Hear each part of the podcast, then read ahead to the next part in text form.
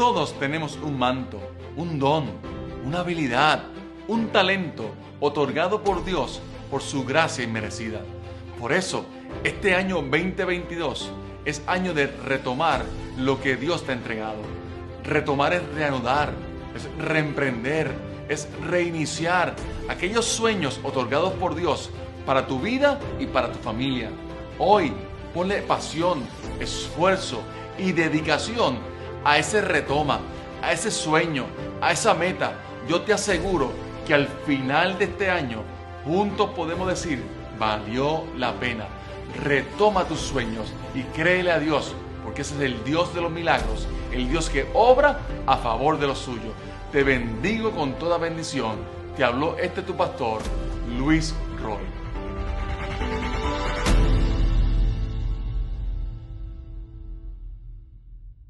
Todos tenemos un manto. Y es la serie que iniciamos la semana pasada. Todos tenemos un manto. Pero hoy vamos a hacer el énfasis en que por amor retoma tu manto. Por amor retoma tu manto. Mañana es un día en el sentido de la cultura que enfatiza ese día del amor. Y aunque la cultura celebre el día del amor, para lo que hemos sido marcados con ese amor, para lo que hemos sido bendecidos con ese amor, no solamente es mañana, es cada día de nuestra vida, es una oportunidad hermosa para reconocer cuánto Dios nos ama.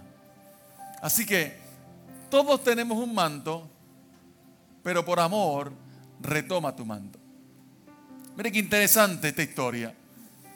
Y a lo mejor cuando vaya compartiendo algunos detalles, usted va a decir, esa persona yo la conozco. Fundó órdenes religiosas de caridad, como las femeninas misioneras de la caridad, la orden masculina hermanos misioneros de la caridad y los padres misioneros de la caridad. Encarnó la lucha contra el aborto y la eutanasia.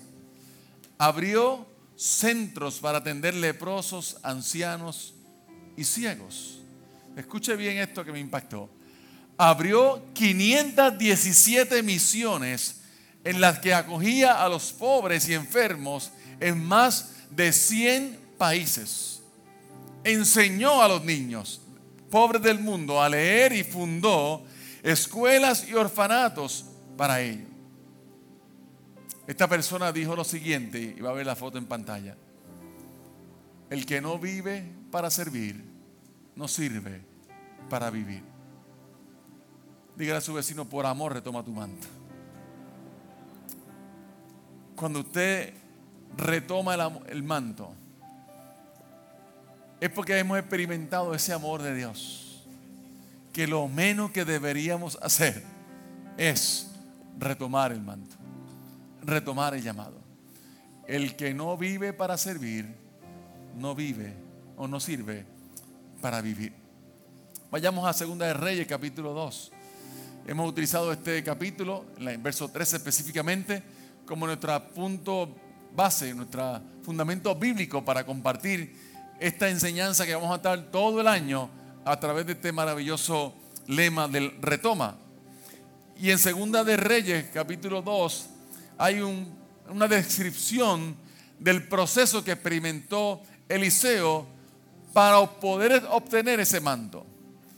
Todo manto tiene un proceso. Los mantos no son regalos, se trabajan, se elaboran, se apasiona. Y Eliseo no es la excepción. Si usted ve el capítulo 2 de Segunda de Reyes, va a ver desde el verso 1, cuál fue ese proceso que tuvo que experimentar Eliseo para poder experimentar su petición, el cual cuando Elías le preguntó, ¿qué tú quieres? Y él le dijo, yo quiero una doble porción de lo que tú tienes. No hay problema. Y si usted va desde el capítulo 1 o del verso 1, aparecen unas caminatas interesantes. Primero una caminata de Gilgal a Belén. Antes que yo diga con esta historia, ¿cuántos quieren retomar el manto? Muy bien. Fíjese en cada detalle que aparece en estos versos. Caminó de Gilgal a Betel. Son aproximadamente 14 millas. Luego fue de Betel a Jericó. Son unas 5 millas. ¿Cuántas llevamos? Diga a su vecino, el manto cuesta. ¿Llevamos cuántas? 19 millas. Pero también fue de Jericó hasta el río Jordán, unas 70 millas. ¿Cuánto quieren el manto? Veo mano, menos mano, no sé por qué. O sea que aproximadamente aquí hay unas 89, 90 millas que Eliseo tuvo que caminar antes de tomar el manto. Y eso me envió un mensaje. Eliseo amaba lo que hacía. Estaba apasionado por lo que hacía. Pero sobre todo tenía un compromiso de poder retomar ese manto. Los mantos no son de gratis, ¿sabes? Cuestan. Una vez una historia que la contó Marco Witt. Alguien al final de su concierto le dijo, yo quiero esa unción que tú tienes. Y él le dijo, vente, camina conmigo y te vas a dar cuenta. Y cuando empezó a caminar dijo, no, gracias. Yo esperaba que esto era cuestión de luz, tarima, cantar. Y dice, no, no, no, no. Hay que caminar.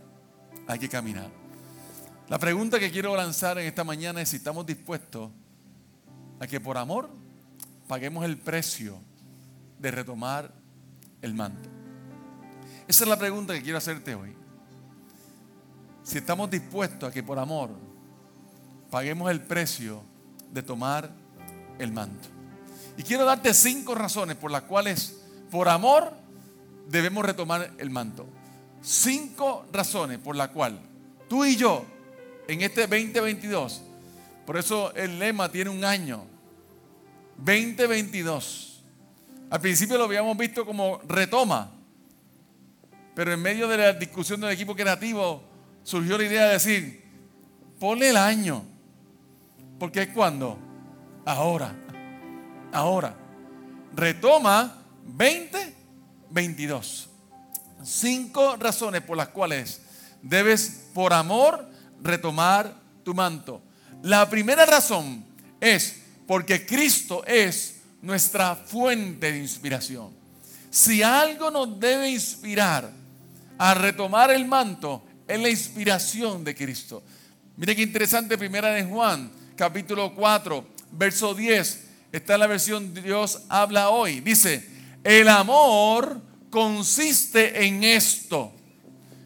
No hay más variaciones. No hay más opiniones. Déjame hacer un paréntesis vivimos una cultura en que ha pretendido llevar el mensaje de que hay verdades relativas, opiniones. Pero no hay verdades relativas. Hay una verdad y el resto son opiniones. Como yo la veo es otra cosa, pero no cambia la verdad. No cambia la verdad. La verdad es una. Y el amor consiste en esto. Esta es la verdad. No hay otra verdad. Y dice, no en que nosotros hayamos amado a Dios, sino en que Él nos amó a nosotros y envió a su Hijo. ¿Para qué? Ofreciéndose en sacrificio, nuestros pecados quedaran perdonados. No hay otra verdad del amor de Dios. ¿Cuál es la verdad del amor de Dios? en que Él nos amó primero, en que Él dio el paso, en que Él envió a su Hijo. En esto consiste el amor. No hay otra cosa, no hay sustitutivo, no hay opiniones, no es relativo. Deja ver que yo pienso, ¿en qué siglo estamos? No hay otra cosa para definir amor que no sea sacrificio. Y el sacrificio de Cristo en la cruz de Calvario envía un mensaje. Retoma tu manto por amor. Si yo pago el precio por ti, por ti, ¿por qué tú no puedes estar dispuesto a pagar el precio de tu manto? ¿Por qué no? El manto que Jesús dejó estaba impregnado de amor. Si usted exprime el manto de su llamado, sale la sangre de Cristo pagada en la cruz del Calvario. Fue impregnada por amor. El amor de Cristo es la, es la gasolina que corre por el motor de tu, de tu manto. Es el motor que, la gasolina que impulsa ese llamado, ese manto.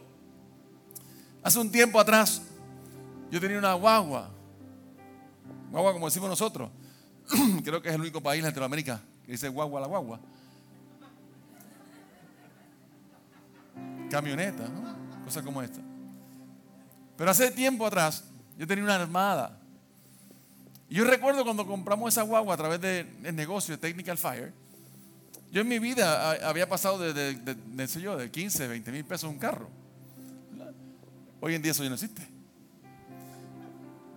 Y cuando fuimos al Lille a comprar esa guagua, el contable nos dijo, vayan y cómprese unos carros porque si no, eh, tienen que pagarlo todo Hacienda. Y nos fuimos a Calley, un dealer Nissan. Y el dueño del día dijo, escojan la armada que usted quiera. Yo me sentí como que, tú me estás hablando a mí. de verdad. Y yo cogí esta guagua, chévere. En mi vida me había montado un carro que pasara de 15 mil pesos, ¿verdad? Y yo bajo de calle en esa guagua y yo parecía que iba un avión hasta que me paré en la estación de gasolina. Y yo, yo quiero el punto 8 que yo tenía antes. Sí, la tres potes de antes. Que eso hasta con Coca-Cola corre. Y había un momento en la estación de gasolina que yo dije, ¿esto tendrá un roto? O porque voy por 95 pesos y esto no para. Pero en una ocasión estaba en un garaje cerca de la oficina allí en Guaynabo, hecho gasolina, y cuando voy por la luz de Bellas Artes, la agua empieza a fallar, a fallar, a fallar, a fallar, a fallar. Se apagó, intento prenderla, yo soy un mecánico excelente, yo intento prenderla, e intento prenderla, e intento prenderla, ni por aquí se me pasa. ¿Qué otra cosa puede ser? Es que no prende. Y dale, que dale, dale, que dale, nada. Llega la grúa, monta la guagua en la flatbed. Me dice, tú no eres el único. Ve conmigo al garaje que hay un montón de carros quedados allí. Parece que la gasolina está mala. Cuando yo llego al garaje, aquello parecía ciencia forense, ¿verdad? Estaban todos los carros quedados allí de jonqueado. Y yo, ah, ok. Hago la reclamación y todo. En síntesis, el motor es bielado. Dañado por completo. Pero el mensaje no es ese. El mensaje es que usted puede tener el manto más caro del mundo. Usted puede tener el nombre que usted quiera del manto. Pero si la gasolina que le echa es mala, no avanza. Si la gasolina no está impregnada del amor de Dios, no avanza. Si lo que impulsa tu llamado y tu manto no es agradar la voluntad de Dios, te vas a quedar en la próxima luz porque no funciona. La segunda razón por la cual debes retomar tu manto, por amor, es que porque amando será la única forma en que se transformará tu manto. Amando. Mire que yo he intentado buscarle otra forma a esto. En estos 13 años que llevamos la pastoral, trato de buscar otra herramienta más efectiva para maximizar el manto. Diga Dios, si no, no hay otra. Se llama amor. El amor es que nos ayuda a transformar el manto. Usted conoce muy bien 1 Corintios capítulo 13. De seguro se lo sabe de memoria. Y hay unas cualidades hermosas aquí. La primera parte del verso de 1 de Corintios capítulo 13 habla lo que es tener manto sin amor. Lo que es tener llamado sin la gasolina correcta. Y dice, si yo hablase lenguas humanas y angélicas y no tengo amor, vengo a ser como metal que resuena o címbalo que retiñe. Y si tuviese profecía y entendiese todos los misterios y toda ciencia, y si tuviese toda la fe, de tal manera que, tras, que trasladase los montes y no tengo amor, nada soy. y si repartiese todos mis bienes para dar de comer a los pobres y, y se entregase mi cuerpo para ser quemado y no tengo amor, de nada me sirve. Y aquí el apóstol Pablo comienza como que un, un giro a describir lo que es el amor. Y es interesante porque no es una carta romántica. No es una carta hermosa, no, es madrigal. ¿Ve? no es preciosa. No son canciones hermosas. Dice el verso 4, el amor es sufrido. Benigno, es benigno. El amor no tiene envidia. El amor no es jactancioso. No se envanece. No hace nada indebido. No busca lo suyo. No se irrita. No guarda rencor. No se goza de la injusticia. Mas se goza de la verdad. Todo lo sufre. Todo lo cree. Todo lo espera. Todo lo soporta. Y dice el verso 8, la primera parte el amor nunca deja de ser. Usted puede tener manto, pero si no tiene amor, es triste. No hay una cosa que haga más ruido que el desamor. El desamor ensordece la voz de tu manto. El desamor ensordece la voz de tu manto. Y es que el manto sin amor impresiona pero no convence. Puede hacer algo impresionante, pero cuando gente se baja de, de un pie de altura, como esto, no convence. Aquí impresiona, pero aquí no convence. Y a veces como que un pie de altura nos hace sentir como que superior. Vengo de Macao, de predicar en la iglesia de mi amigo Rafael Torres Sacur celebrando la, su vida de 24 años en ministerio. Y usted me conoce, sabe que eso no impresiona, aunque impresiona. Las estadísticas dicen que los pastores duran aproximadamente entre 12 a 15 años o menos en la pastoral. 24 años. 24 años. Y pude llevar el mensaje de decirle, no siempre seremos lo que, lo que hacemos, pero siempre seremos lo que somos. Iglesia, hablando de renuevo justo en Macao, valore la relación más que la función. Mucho más. ¿Por qué? Porque el manto sin amor puede impresionar, pero no convence. No convence.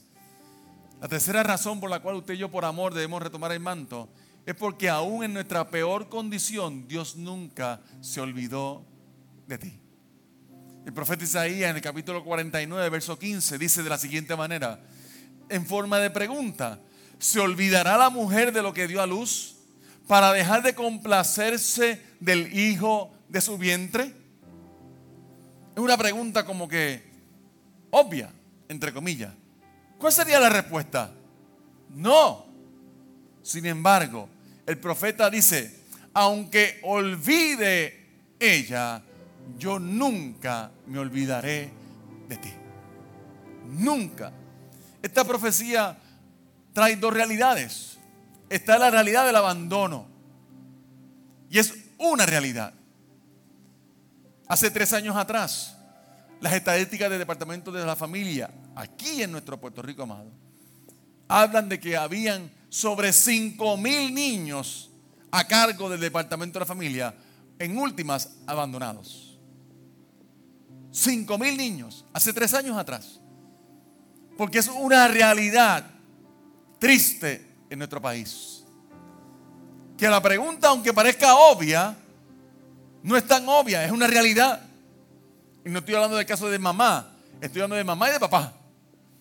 Donde hay abandono, donde se olvidó, donde se dejó y brega tu estado con. Hay muchas razones para esto.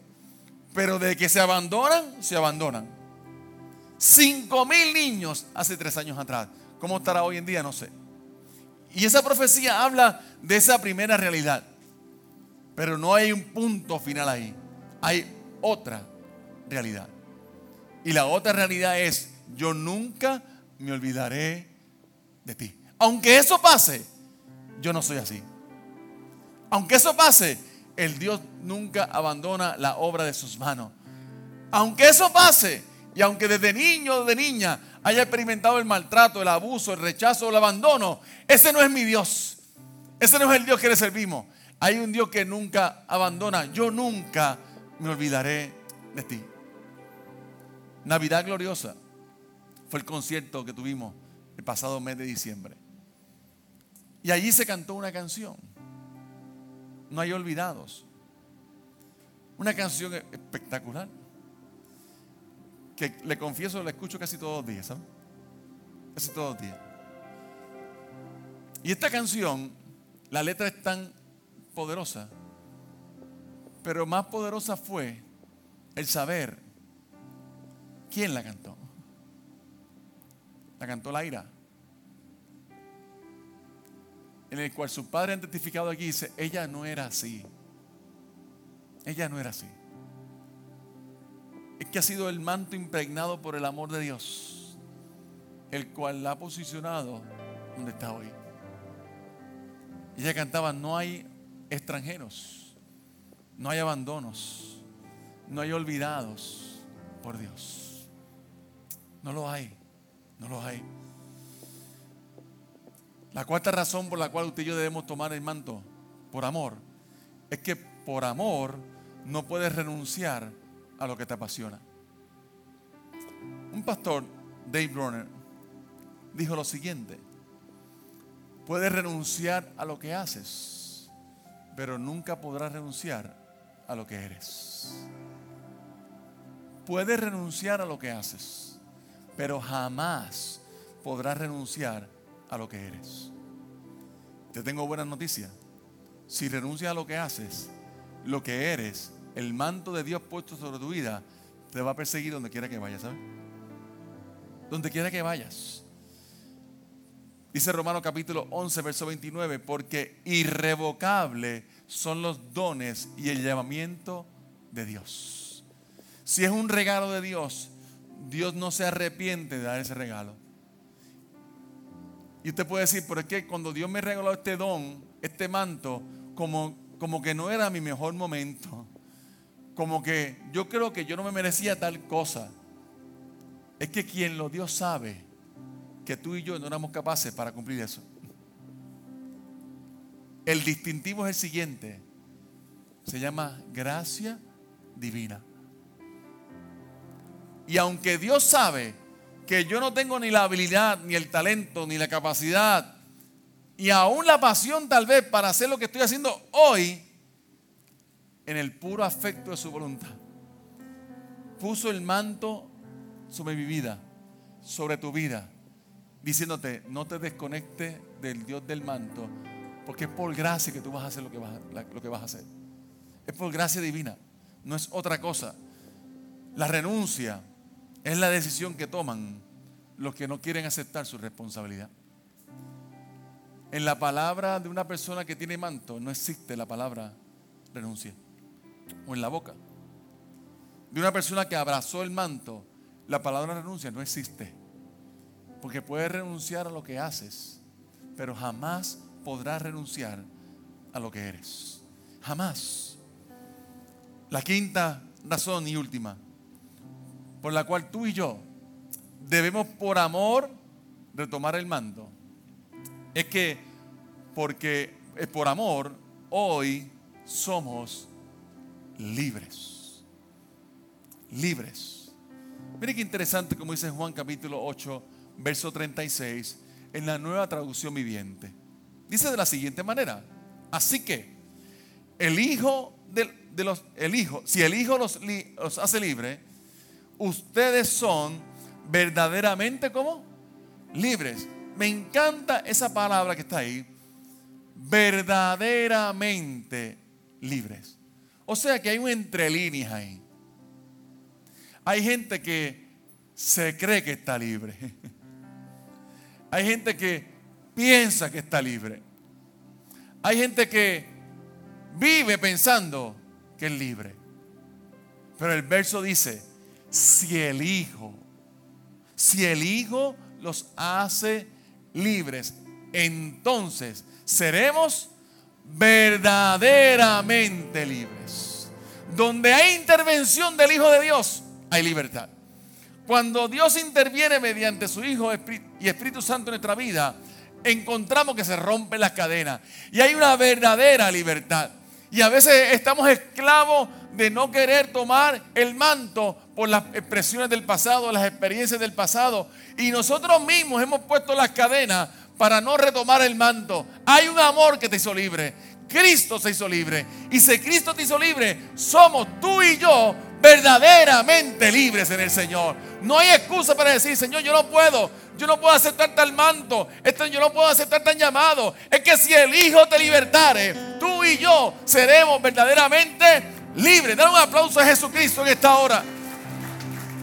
Donde está el Hijo de Dios, allí hay libertad. La verdadera libertad.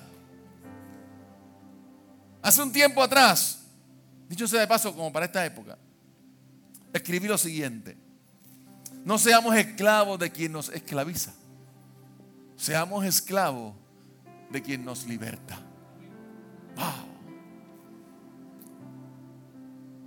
Yo no puedo vivir esclavo de aquellas cosas que yo hice. No puedo. Muchos años lo viví. Esclavo de mi pasado. Esclavo de mis decisiones. Esclavo de mis acciones. Pero cuando llegó el Hijo de Dios a mi vida, cuando Cristo llegó a mi vida, yo dejé de vivir el libertinaje para vivir en libertad. Libertad y libertinaje no es lo mismo. El libertinaje es lo que usted decide hacer. La libertad es lo que Cristo puede hacer por ti. Es por medio de Cristo. Y cuando yo pude comprender mi vida, y esta expresión, esta frase era como una radiografía de mi vida, dicho sea de paso, lo que yo comparto aquí trato de ser lo más honesto posible. Yo viví esclavo de mis decisiones. Y era esclavo de las cosas que me esclavizaban. Pero ahora soy esclavo por amor. Ahora no me molesta ser esclavo por amor. Ahora yo no sufro por ser esclavo por amor. Ahora yo soy libre mediante la libertad que Cristo me dio. Ahora yo no tengo ningún temor de llamar a Cristo mi Señor, mi amo, el dueño de mi vida. Y vivo como esclavo de Jesucristo. Pero en esa esclavitud con Jesucristo no es la esclavitud que me encadena, es la que me liberta es la que te en la que desata sobre tu vida una nueva unción, un nuevo sentido de vida. Yo quiero concluir en esta hermosa mañana, ya tarde, con la pregunta que iniciamos. Iniciamos con una pregunta. ¿Estamos dispuestos a que por amor paguemos el precio de retomar el manto? ¿Estamos dispuestos? Yo voy a estar con esta con este lema todo el año. Nuestra adoración se va preparando. Todo el año. Y el mes que viene vamos a estar hablando sobre retoma tu intimidad. El poder del lugar secreto. Eso va a ser en marzo.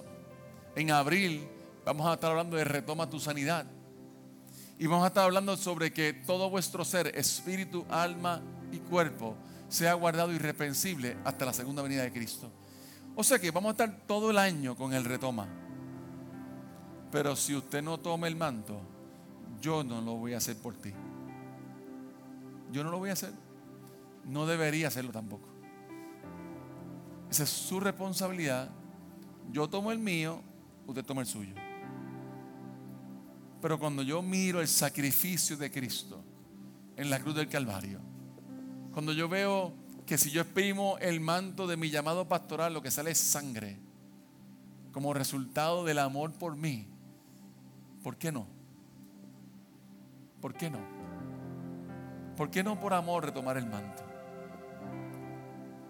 Hoy es una buena mañana para que analicemos esta pregunta, estas razones y puedan decir, hoy yo decido por amor retomar mi manto. ¿Qué tal si te pones de pie, por favor? Esta canción es maravillosa.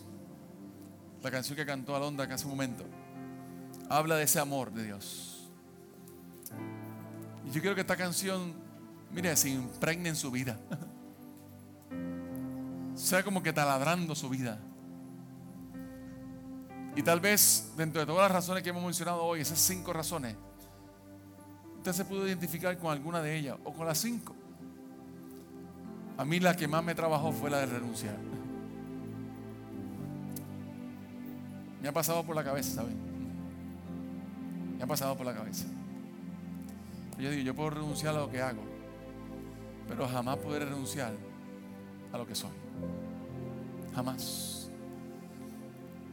Y tal vez en tu posición, donde quiera que estés hoy, ha llegado el momento de tal vez esos pensamientos que quieren perturbar nuestra paz. Y hemos coqueteado con la palabra renuncia. Es el manto que Dios puso sobre ti. Es el llamado que Dios puso sobre ti. Abraza la gracia divina. Cuando venga ese pensamiento, métete más con Dios. Métete con el que dio el don que es irrevocable. Y en ese caminar, abrázalo. Abrázalo. Y el Señor, aunque mi mente diga renuncia, tu voz me dice, sigue, sigue, sigue.